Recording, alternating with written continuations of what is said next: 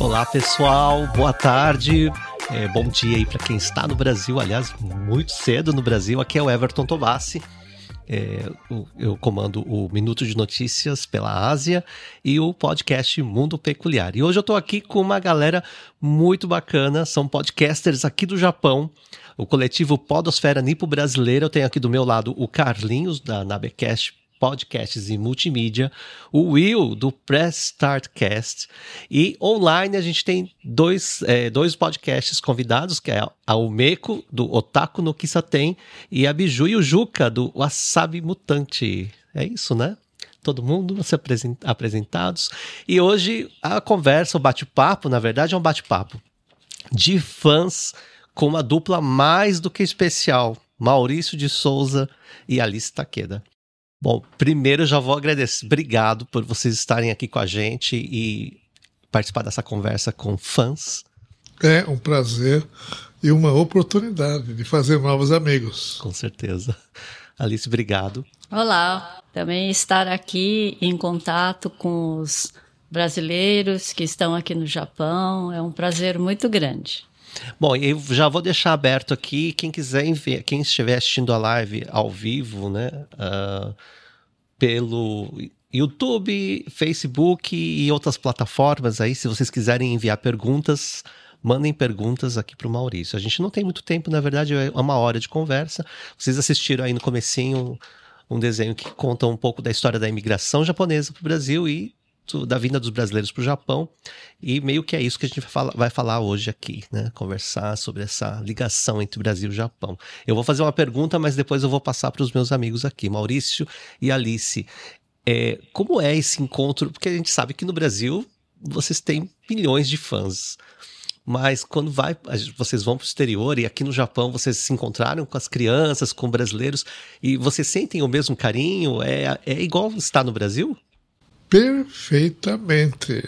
Somos todos habitantes do mesmo planeta, temos as mesmas vontades, anseios e, logicamente, vontade de conhecer mais pessoas.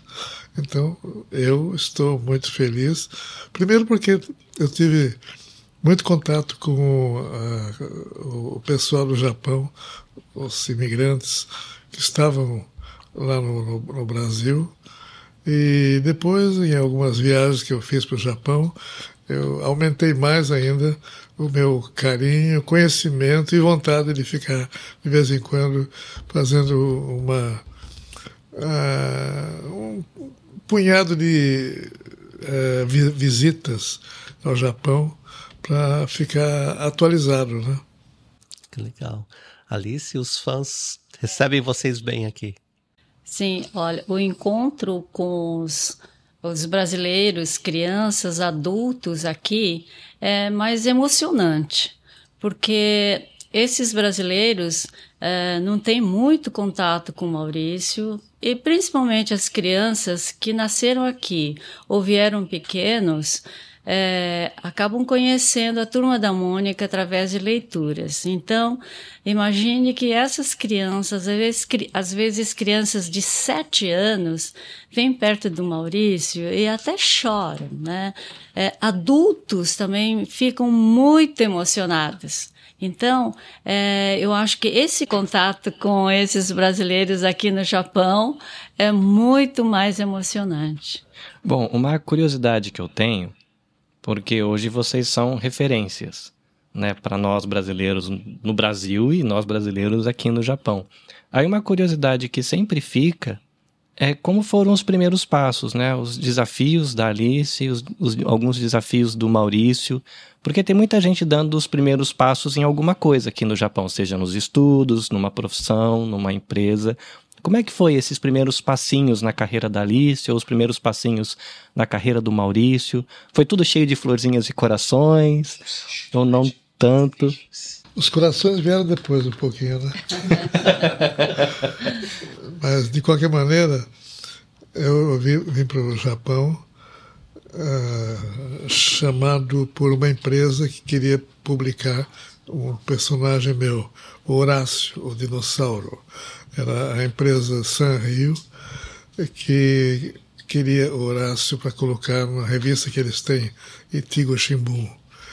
Lógico que eu vim correndo. Mas no que eu vim correndo, eu me toquei que eu desenhava Horácio e necessitava também de arte final no desenho que eu fazia. E quem fazia arte final muito perfeitamente era a dona Alice, que trabalhava no estúdio. Havia outro rapaz também que trabalhava muito bem, mas ele não falava japonês. Eu tinha que escolher escolhi quem falava japonês para a gente ter mais facilidade, né? E aí a gente se conheceu e daí foi embora a coisa. nós nos conhecemos melhor, etc, etc. Estamos há quantos anos? Juntos? Nossa, uns 47 anos. é um tempinho bom para gente se conhecer bem. É. Agora, para mim, vir aqui no Japão é, realmente foi bem florido, porque viemos convidados pela Sanrio e, e o presidente da, da Sanrio, ele abriu as portas do Japão para a gente, mostrou o Japão, era a primeira vez que nós vinhamos para o Japão e ele foi muito, muito gentil. É, levou-nos para conhecer alguns pontos turísticos. É, foi ele que mostrou, é, nos levou para assistir de camarote uma luta de sumô. Né? E ele mostrou muitas coisas do Japão. Então nós entramos já com uma certa é, facilidade, com tudo muito florido, graças ao presidente da Sanrio. Senhor Tsuji, que bacana. Will? Primeiramente, eu, eu queria agradecer por ajudar a, a me alfabetizar e assim como vários brasileiros, brasileiros aqui no Japão também, que é, aprendem a ler com as revistinhas da Turma da Mônica. Né? Primeiro, gostaria de agradecer isso. E a, a minha pergunta seria: nós que fazemos podcasts, a, a gente tem essa dificuldade do início. Houve algum momento que pensou em desistir de desenhar e aí recebeu o carinho do, do público? Eu nunca pensei em parar, em esquecer o que eu estava querendo, desde criança. Em criança, eu já falava para meus pais: quando eu crescer, quando eu for grande, eu quero escrever e desenhar historinha, personagem e tudo mais. E aquilo veio até eu fazer 18 anos, eu estava me preparando para isso. Estava lendo muito histórias em quadrinhos, de alguma maneira estudando a técnica que era usada, principalmente no material americano, norte-americano, né? E treinando bastante desenho, copiando o desenho que eu gostava, e até que aos 18 anos eu resolvi uh, buscar uma colocação num jornal, no grande jornal de São Paulo, Folha de São Paulo. Foi ali que eu imaginei que eu ia ficar, mas ali deu, me deu também uh, um susto a minha chegada no, no, no, jornal. O diretor de arte, que ficou de ver o meu material, meus desenhos, ele olhou o material olhou para mim meio sem, sem muita graça e falou: oh, Menino, desista de desenho, desenho não rende nada, não dá dinheiro para ninguém, vai fazer outra coisa na vida, tchau.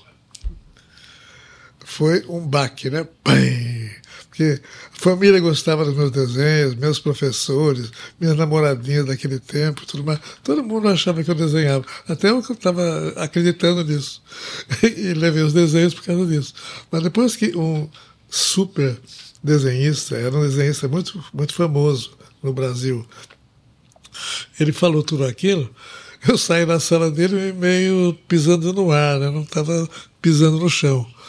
Até que, no eu passar por uma, pela redação do jornal, um jornalista já de idade me viu passando e falou: O que, que houve, menino? Falei, ué, mas ele não estava lá, como é que ele sabe? Eu devo estar com uma cara de candidato a suicídio, porque ninguém sabe o que acabou de acontecer na sala do diretor. Daí eu choraminguei para ele o que, que tinha havido, né? Daí ele falou: faz o seguinte, Maurício, Uh, entre no jornal para fazer qualquer coisa. Nem que não pague bem, mas você vai fazer amizade. E você vai ficar amizade com o chefe de redação, com o diretor e tudo mais. Daí você vai mostrar o desenho para um amigo. E não para alguém que às vezes está mal-humorado nesse dia e não deu muito certo. Bem, eu aceitei a, a, uma proposta dele de fazer um trabalho lá de de, de, de, de alguma maneira melhorar o português dos repórteres que chegavam correndo lá de qualquer maneira uh, e o português não estava muito legal. Eu era bom de português porque eu tinha lido, eu tinha aprendido a ler no gibi. Minha mãe ensinou. Uh, já lia bastante, já lia livros e tudo mais. Então eu estava de bom português, passei no teste da, da Folha e entrei lá para cuidar do, do, português dos meus colegas. Fiquei lá muito tempo, até que uma, um dia me chamaram e falaram: olha, tem uma vaga de repórter aqui, paga um pouquinho melhor, você podia se você estiver interessado, você sai da, da onde você está fazendo a correção e você vira repórter. Ah, legal. Você vira repórter policial. Hã? repórter policial. Daí me bateu na cabeça uma coisa que ninguém sabia, que eu, quando via sangue, eu desmaiava. Um repórter, um repórter policial que desmaia quando vê sangue não está no, no, seu lugar adequado, né? Mas eu pensei, eu, porque eles puseram também um fotógrafo ao meu lado e mais um motorista, me deram todo, todo, toda a adequação para eu trabalhar bem, né? Eu falei, bem, quando eu tiver uma vítima, alguém, um, alguém assassinado, qualquer coisa assim, com sangue, eu vou chamar o meu fotógrafo, perguntar para ele como é que está a coisa, como é que não está, ele me diz e eu escrevo o que ele falar. Eu vou afastar esse problema que eu tenho. Né? Eu fiz isso durante algum tempo. Felizmente também não, não vi sangue nunca. Deu certo a estratégia. Deu certo, deu certo tudo. Daí, em seguida, em seguida, eu comecei a lembrar também, peraí, eu não vim aqui para ser repórter policial, ver coisa meio chata, né? Eu vim aqui para desenhar. Então eu vou tentar fazer o que o velho jornalista tinha sugerido: mostrar meus desenhos para o pessoal que me conhece lá na redação. Fiz uma tirinha, história em quadrinhos, levei para o jornal, mostrei para o relator-chefe. É, ele falou: Ah, tá bom, tá bonitinho, tá legal. Daí perguntei: Vocês publicam? Publicamos. Ah, vocês pagam? Pagamos. Falei, então, minha demissão aqui de repórter, eu quero ser repórter Uh, aliás, eu quero ser desenhista de história em quadrinhos a partir de agora, já que vocês estão me dando a oportunidade. E foi aí que começou tudo. Comecei a criar personagem baseado em pessoas que eu conhecia, meus eh, amiguinhos de infância, minhas filhas que estavam nascendo. Uma delas é a Mônica, né? Magali também, Mariângela, a primeira filha.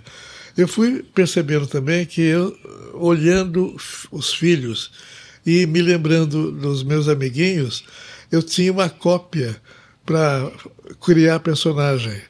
Então, o Cebolinha era um garotinho que jogava bola comigo lá no campinho. O Cascão, a mesma coisa. E assim vai. E o Cebolinha tinha um cabelo espetado mesmo e tinha problema de, na língua que trocava o R pelo L. a, Mônica era brabinha, arrastava um coelho pra, pela casa. A Magali comia quase uma melancia inteira. Então, eu não precisei inventar, eu copiava, eu olhava do lado e o que eu via acontecendo, eu fui criando, criando, copiando. E com isso eu criei personagens muito humanos. E fui vendo, e durante muitos anos eu comecei a criar cada vez mais, observando o que estava em volta de mim, que é a minha su sugestão para todo mundo que quer fazer história de quadrinhos.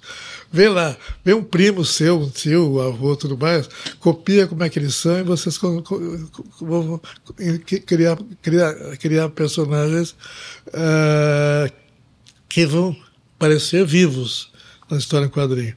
E por aí depois disso tudo, depois de estudar como é que os americanos do, do, do, dominavam o mundo na história do quadrinho, eu, na, na redação também me davam toda, uh, todas as, uh, toda a correspondência que os syndicates americanos mandavam, eu pedia para ler eu li como é que vendia, como é que fazia propaganda, como é que uh, ia buscar uma maneira de falar com o dono do jornal.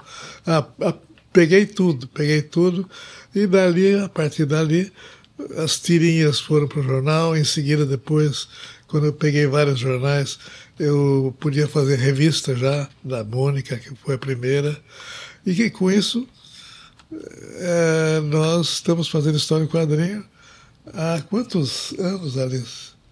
Histórias e quadrinhos? É. Mais de 60 não, A personagem Mônica acabou de fazer 60 anos este ano. Pois é, e vem lá e a gente continua fazendo. Então, gente, é só a gente perseverar, viu? Não aceite nãos. Alice também? É, como foi o começo? Você chegou a pensar em desistir em algum momento? Não. Ah, normalmente, o quem entra na Mário Souza Produções, no estúdio, dificilmente sai. Tanto que passamos por diversos momentos difíceis né, na, na empresa, na época do colo, na época da pandemia, mas ninguém sai. É, temos funcionários com 56 anos de casa, né? Começou como naquela época tinha office boy, começou como office boy.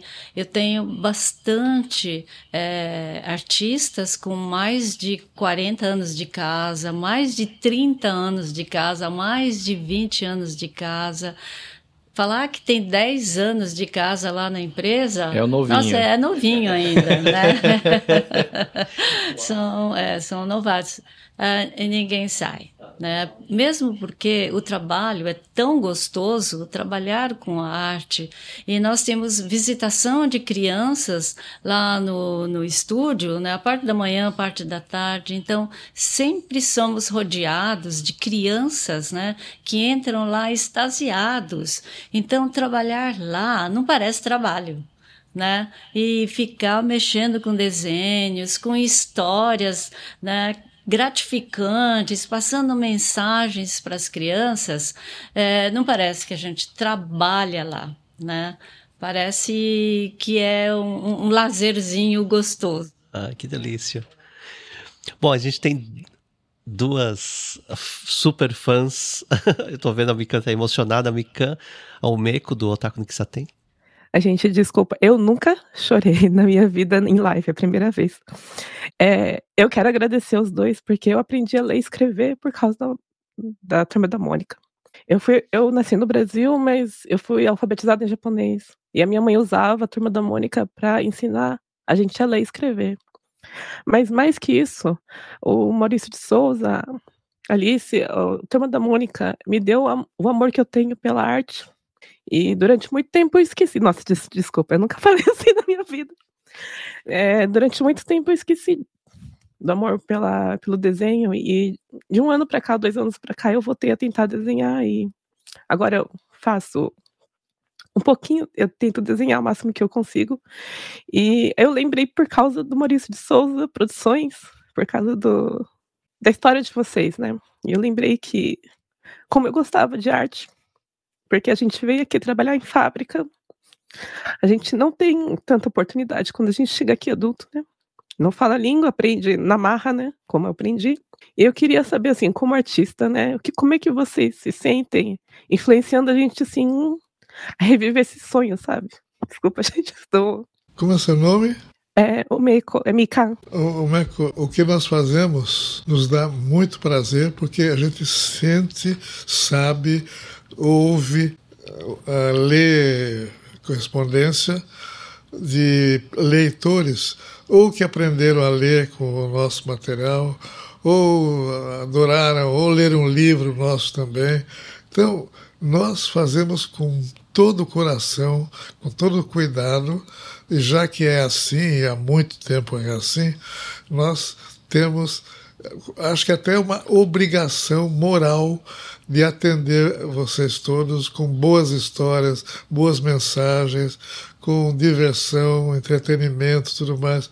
Estamos fazendo isso há muito tempo, pretendo fazer muito mais também, eu, Alice e o nosso pessoal lá, e pretendemos estar com você também enquanto pudermos.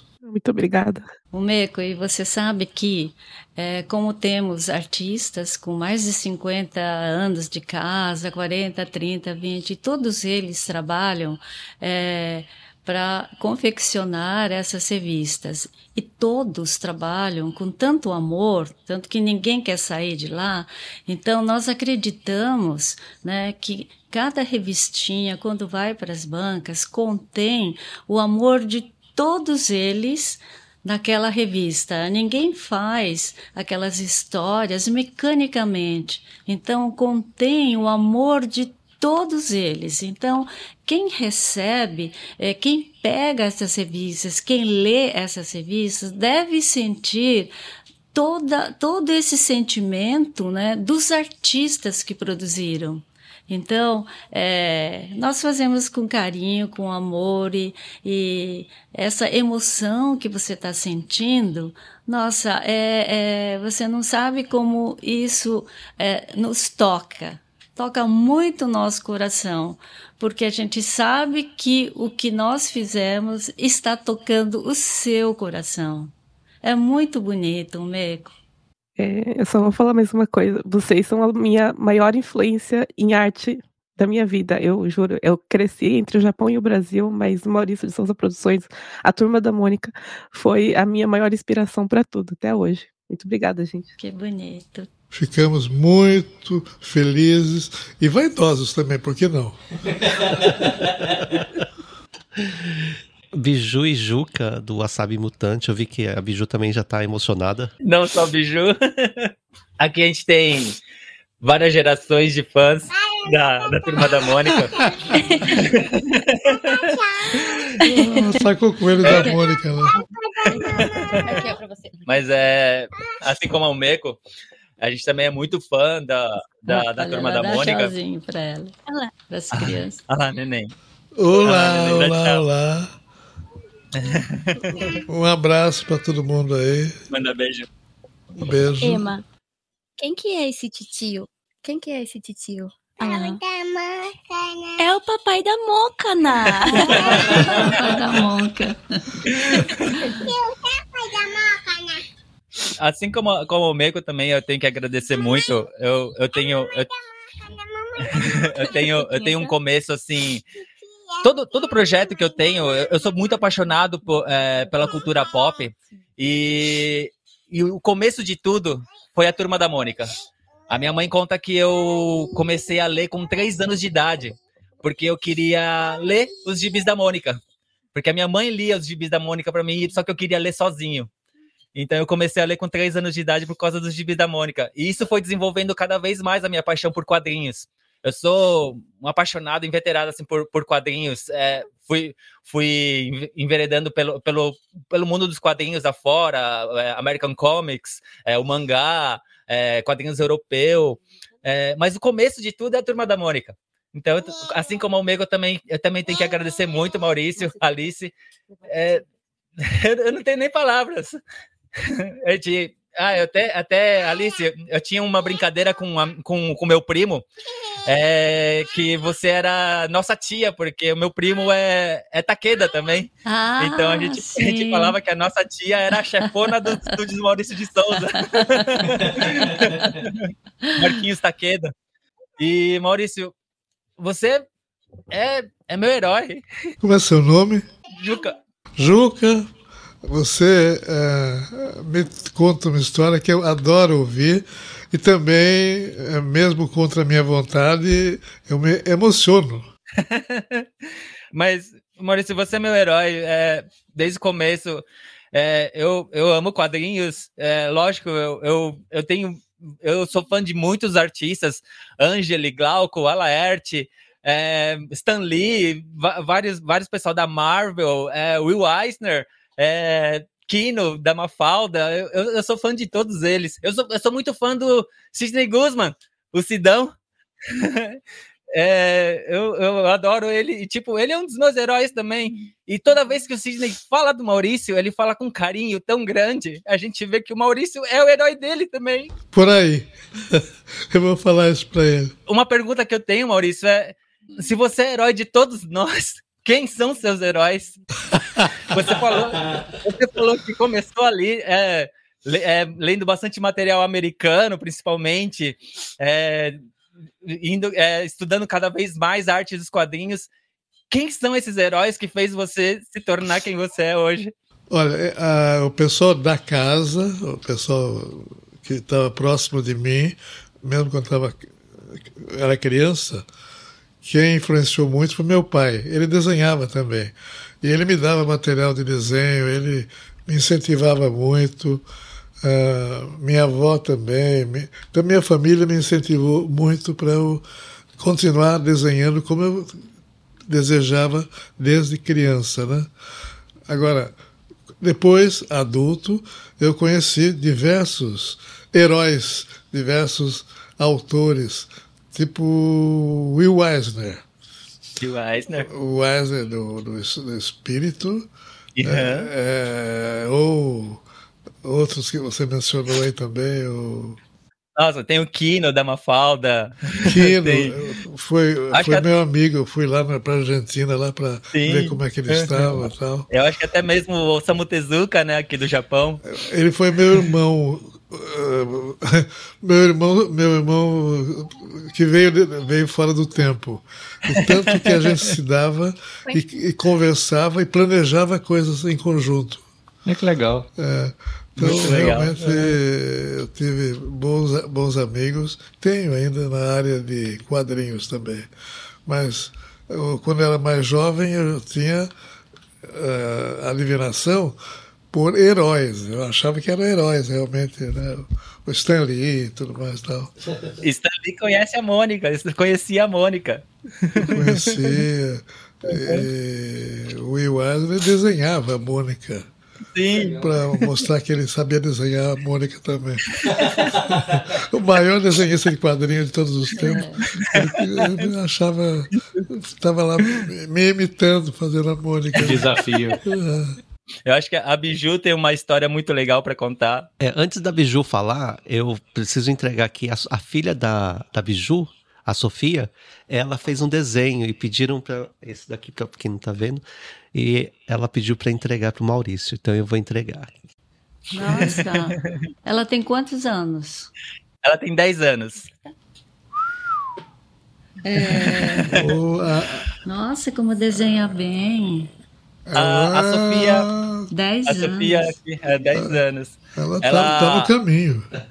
Ela ama desenhar, ela, ela desenha todos os dias e a gente fica impressionado porque ainda mais hoje em dia, né, as crianças estão estão começando mais cedo com toda a modernidade, né, toda a tecnologia. Ela desenha de forma digital assim, de uma forma que eu desconheço, sabe? É, ela, ela, ela sozinha pegou um programa de desenho e começou a desenhar desse jeito. E aí ela fez um desenho digital, na verdade.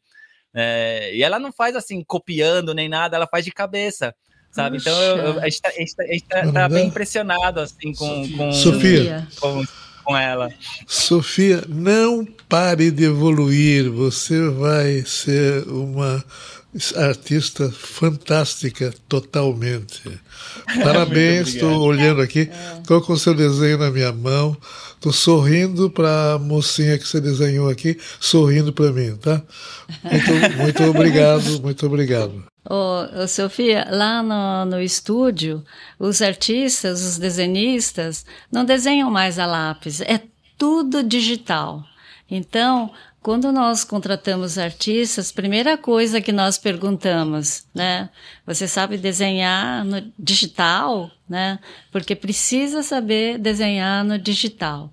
E nós estamos é, planejando né, construir um, um, novo estúdio, e nesse novo estúdio, no conglomerado que vamos ter, vai ter o Museu do Maurício. E tem uma parte do Museu do Maurício que tem os desenhos né, de fãs. Então, nós como temos vários desenhos de fãs, nós vamos escolher assim os, eu não digo os melhores, porque crianças desenham todos muito bem, mas nós precisamos de ter no desenho o nome e a idade. Então eu vou acrescentar aqui do lado, né, a sua idade, tá bom? Para gente poder guardar esse desenho para uh, ah, expormos no Museu do Maurício, tá bom? e, e, qual é a idade? Dez Nossa, anos. Muito... Dois anos. Dez Nossa, anos. muito obrigado, muito obrigado mesmo. ela, a Sofia, ela é nascida, a, a Sofia e a Emma, nossas duas filhas, elas são nascidas aqui no Japão. A Sofia, ela já está na escola, na né, idade escolar, ela então ela estuda em escola japonesa. E na verdade, a primeira língua dela é o japonês. Ela fala muito melhor o japonês do que o português, né? Só que ela, ela, a ligação para ela com o português são os gibis também, sabe? São a, é, é a turma da Mônica. E a nossa pequenininha também, ela tá com três anos agora, ela tá, tá começando a evoluir a, as, a, a fala, tudo assim, e, e, é com os desenhos da turma da Mônica também. Então, a, a Mônica faz parte das gerações aqui, sabe? Passou por todo mundo. Ai, que bom. Vamos continuar trabalhando é, como bastante. sempre, querida. Muito obrigado, por favor. Biju, você tinha uma história para contar. Eu pensei tanto esses, essas últimas semanas em alguma pergunta, só que eu não, não consegui pensar em nenhuma pergunta. Eu só queria estar aqui hoje e agra agradecer. Ai, perdão. Por todas as historinhas. É, eu fui uma das crianças que veio para o Japão nos anos 90 e 92. E é, foi uma história um pouco assim difícil para uma criança. Eu morei durante anos com a minha avó é, e meus tios, enquanto minha mãe já estava aqui no Japão trabalhando. E com seis anos, quando eu estava com seis anos, ela voltou e me buscou. Só que naquela época ainda não tinha é, muitos estrangeiros, então eu era uma das únicas da escola. E isso, é, para uma criança de seis anos, foi algo bem difícil é, aquela história de bullying, né, dificuldade aqui em outro país, idioma e tudo mais. E o que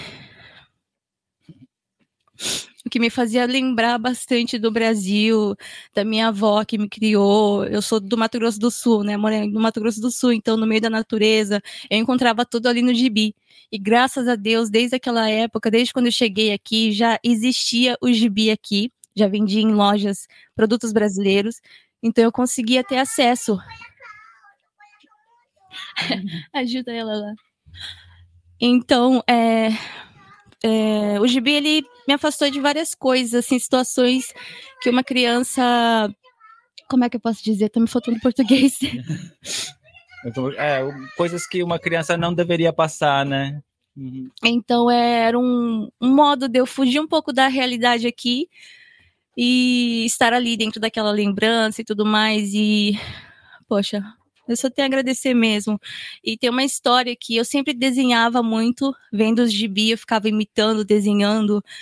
E aí eu colocava no envelope, sem endereço, sem nada, apenas colocava. Vamos comer pipoca? Apenas colocava no envelope. Vem aqui no papai então, vem. Aqui o tio tá te vendo. Aqui, ó. Aí, ó. Olha lá. Tá te vendo, olha lá, ó. É. E aí eu colocava no envelope e ia até o correio, jogava na caixinha e achava que ia chegar no Maurício de Souza. Então, ah, acho que Deus. todo mês. oh, que pena que não chegou. todo mês, quase todo mês eu fazia isso. Era um desenho, um envelope que eu pedia para minha mãe, acho que ela já sabia o que, que era. Eu ia lá colocava na caixinha. E depois que eu me tornei mãe, eu usei muito, mas muito mesmo gibi com a nossa maior, principalmente. Eu usei para explicar que existem crianças especiais, que ninguém é igual a ninguém e que tá tudo bem. É, ela também acabou tendo várias mudanças na vida dela que. Você vai perguntar? É, titia, a Mônica tá aí. A Mônica tá aí? A Mônica tá aí. A Mônica não, a Mônica foi passear foi passear. Então eu usei muito o gibi para usar para educação dela, né? E foi muito muito fácil de explicar tudo para ela, que todo mundo é diferente, que ela é diferente, que tá tudo ok. É, às vezes a nossa aparência aqui é diferente, né? E a gente se sente um pouco assim diferentão, mas tá tudo ok. Então, desde quando eu era criança, nossa, me ajudou muito. É, os, a turma da Mônica, todos eles, os personagens, eles eram os meus amiguinhos imaginários. Então, é só isso que eu tenho para dizer. Agradecer muito mesmo, muito obrigada mesmo. Espero que continuem mesmo.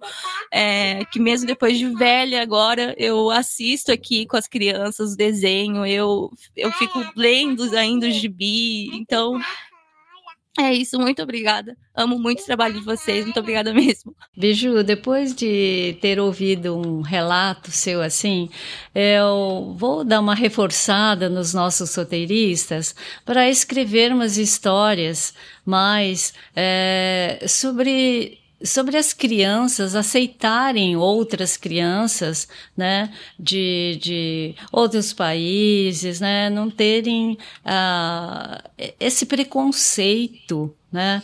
Então vamos vamos reforçar mais nas nossas histórias, né, é, essa aceitação né? Sim. Contudo, não, não viver dessa forma de ficar apontando o dedo, né? Vamos, vamos dar uma reforçada, né? Estou vendo que há essa necessidade de passar essa mensagem, né? Foi, foi muito bom ouvir você. Uma última coisa que eu lembrei agora é o aniversário da nossa pequenininha de três anos. A gente teve que fazer da turma da Mocana, porque ela não sabe falar Mônica, ela fala Mocana. Então a gente fez o aniversário dela, até tá uma parte da decoração, acho que aqui. É, é a pedido da pequenininha. É, é mais difícil de falar. É a turma da Mocana. É e aí é, eu tive que costurar à mão um Sansão na marra, porque a gente, infelizmente, por aqui a gente não conseguia encontrar na época.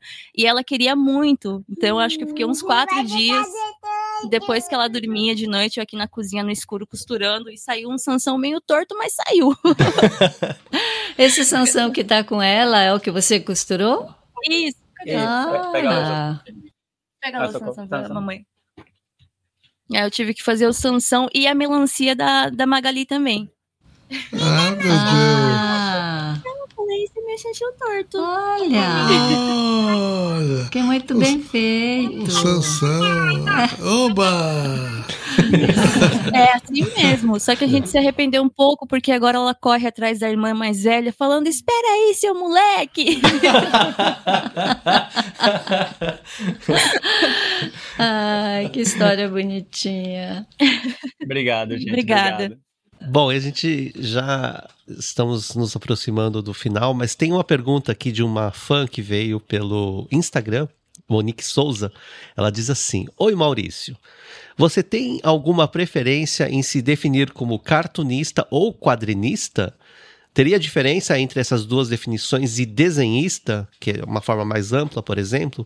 Gostaria de ouvir do próprio mestre. Eu aceito qualquer dos, das três uh, formas da, da, da, minha profissão aí.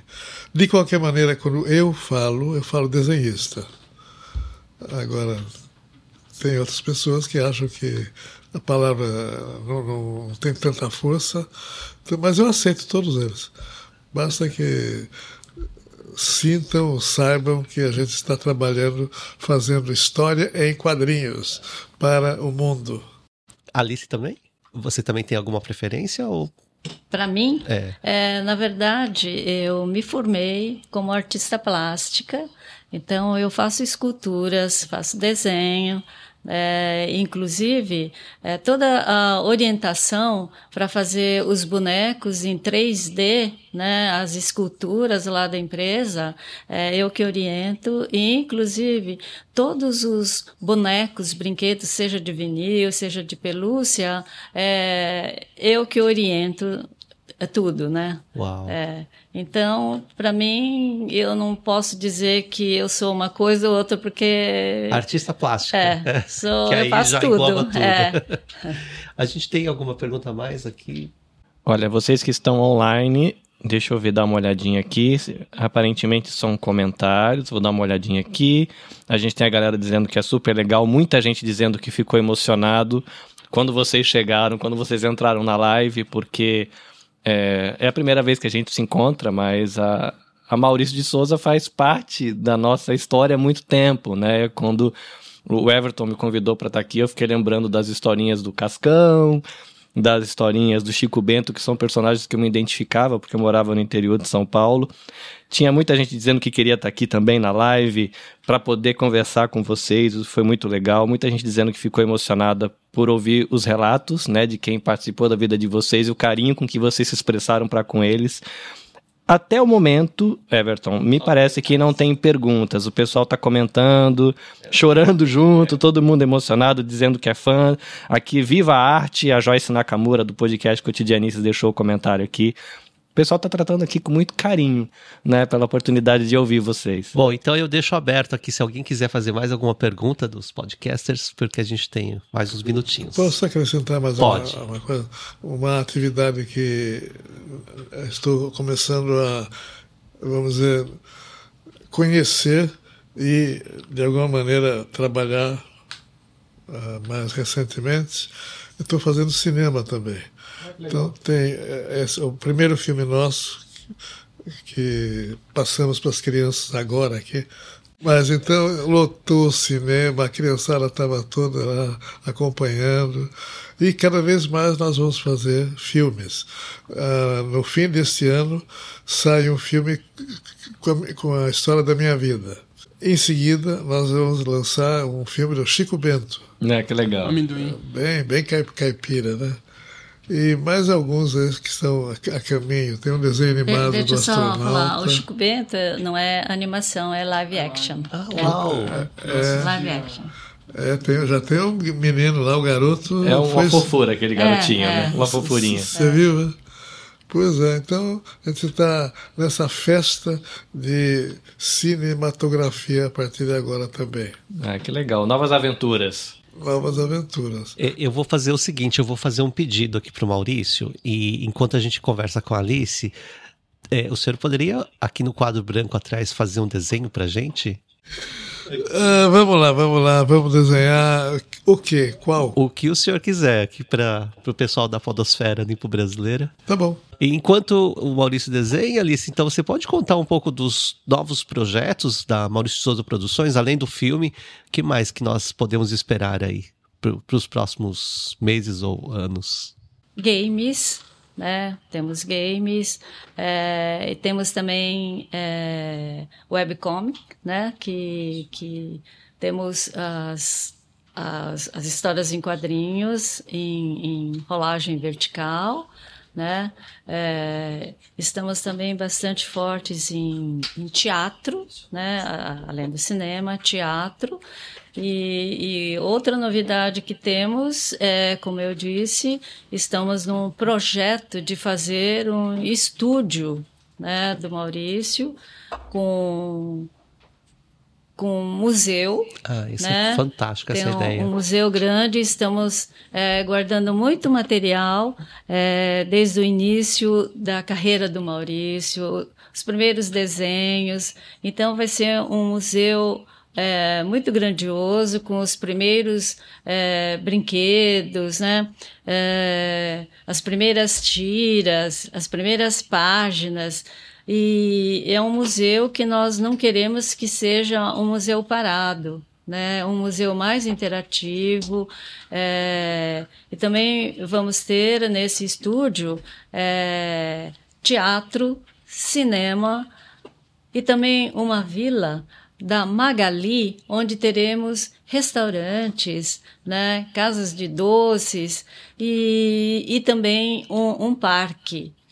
Então, isso é, como nós temos já a visitação de escolas de segunda a, sexta, a sextas é, no estúdio, vamos continuar com essa visitação, mas vai ser possível é, ter uma, uma, uma visitação no estúdio nos finais de semana né, onde as pessoas vão poder tomar um lanche na Vila da Magali, onde é, podem brincar no parque, né, e, e dar um passeio, entrar no museu.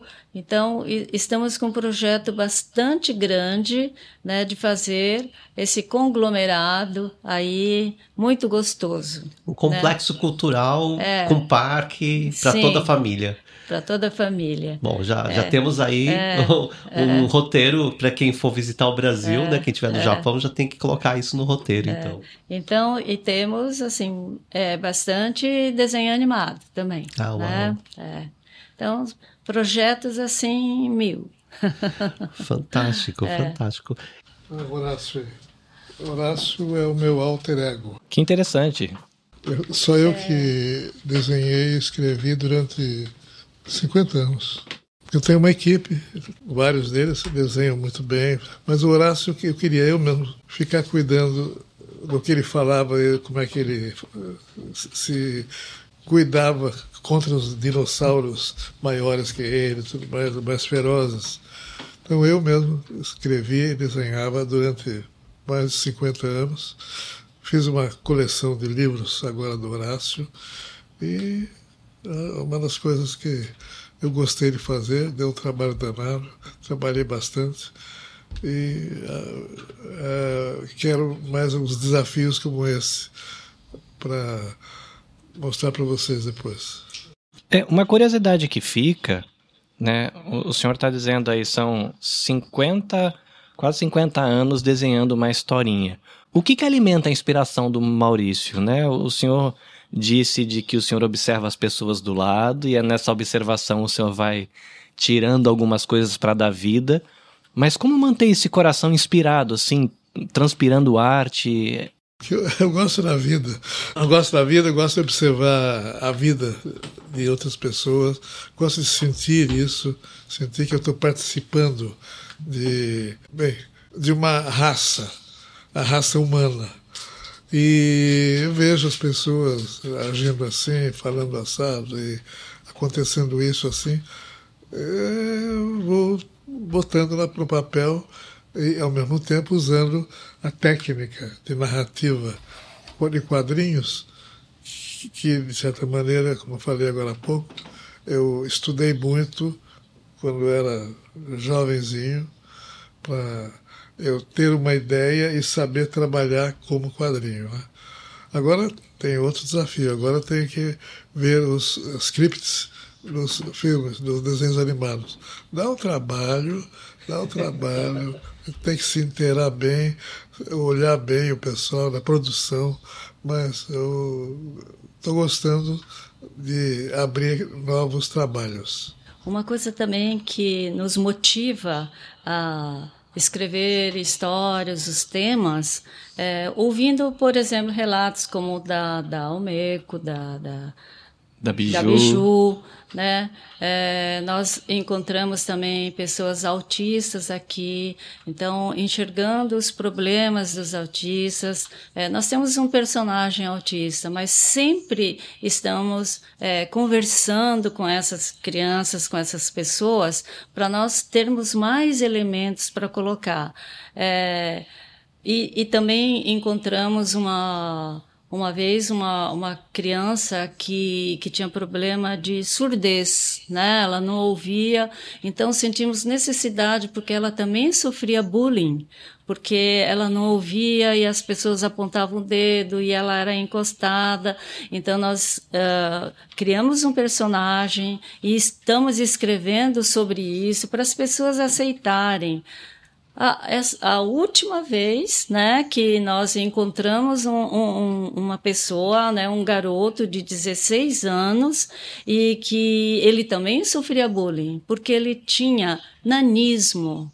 Então, ele com 16 anos sentia a necessidade de ter uma vida sociável, social, mas ele não conseguia. Inclusive, ele disse que gostava de uma garota, mas não era correspondido porque ele tinha esse problema. Então, nós resolvemos criar um personagem com nanismo e colocar na turma da Mônica Jovem, né, para mostrar como essas pessoas sofrem né?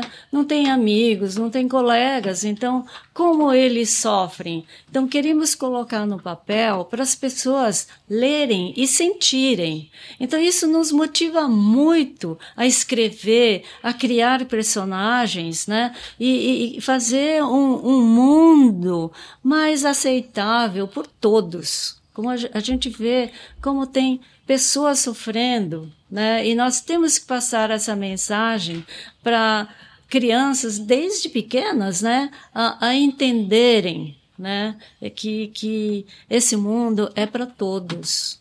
Desculpa, é, eu recebi uma mensagem da minha melhor amiga agora. Eu queria muito contar aqui porque ela está assistindo e eu, eu, preciso que ela chore também comigo. o nome dela é Fujiko. Fujiko. Ela foi criada aqui no Japão, assim como eu, só que ela é peruana.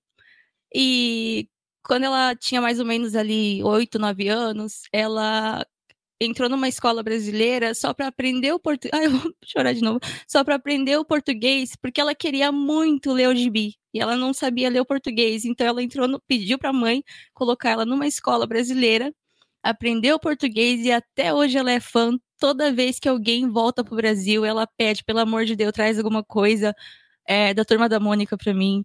E vira e mexe tem uma, como fala?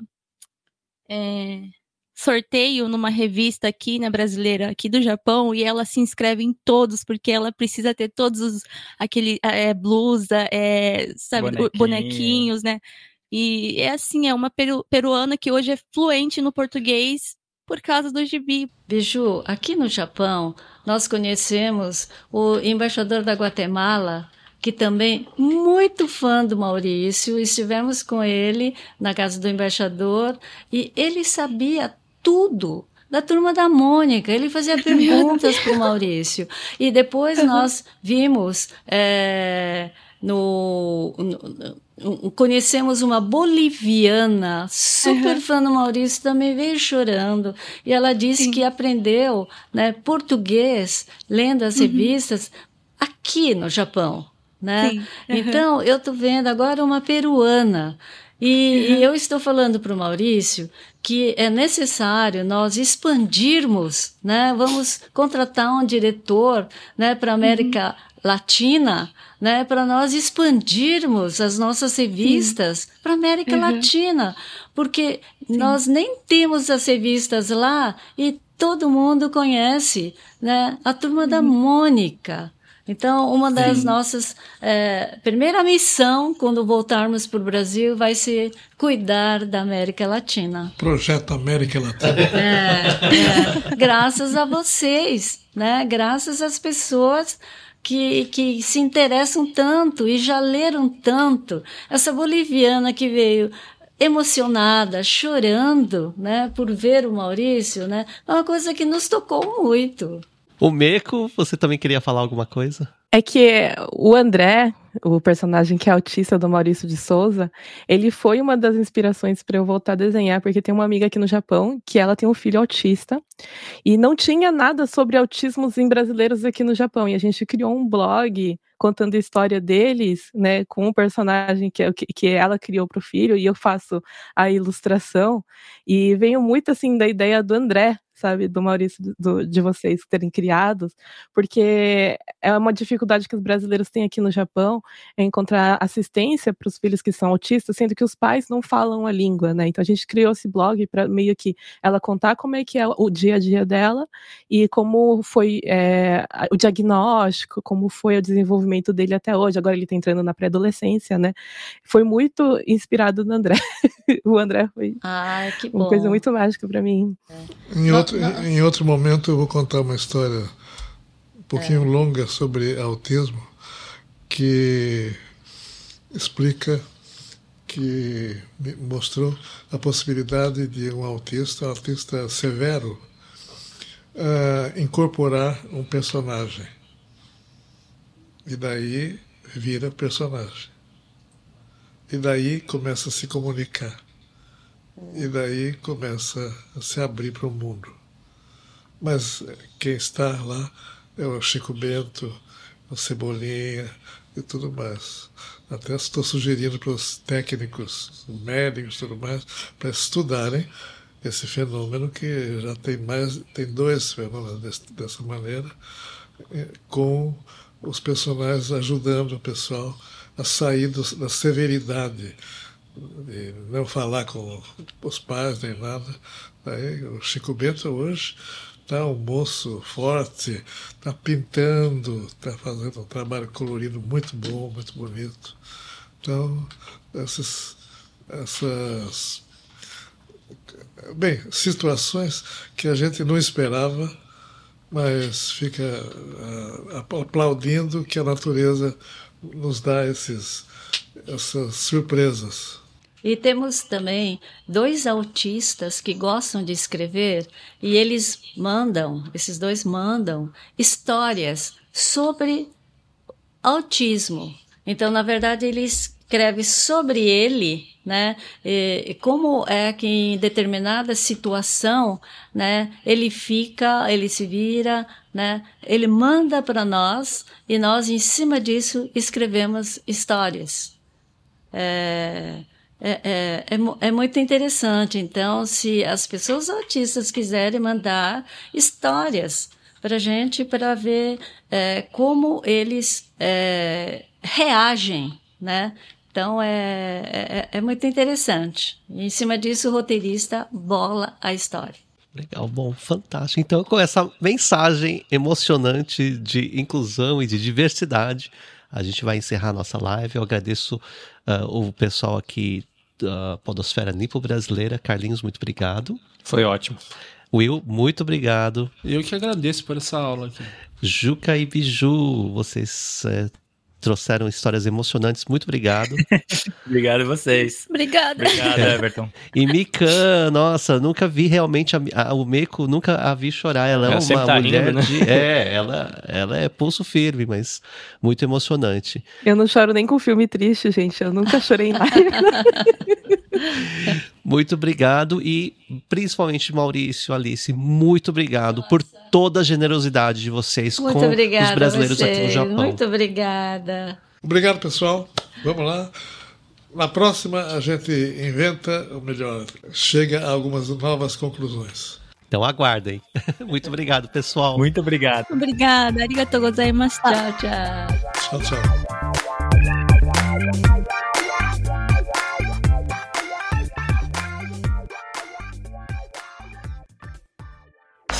Este episódio foi editado pelo Nabecast. Saiba mais em www.nabecast.jp. Nabecast, conectando pessoas, desenvolvendo amizades, construindo parcerias e compartilhando vida através de podcasts.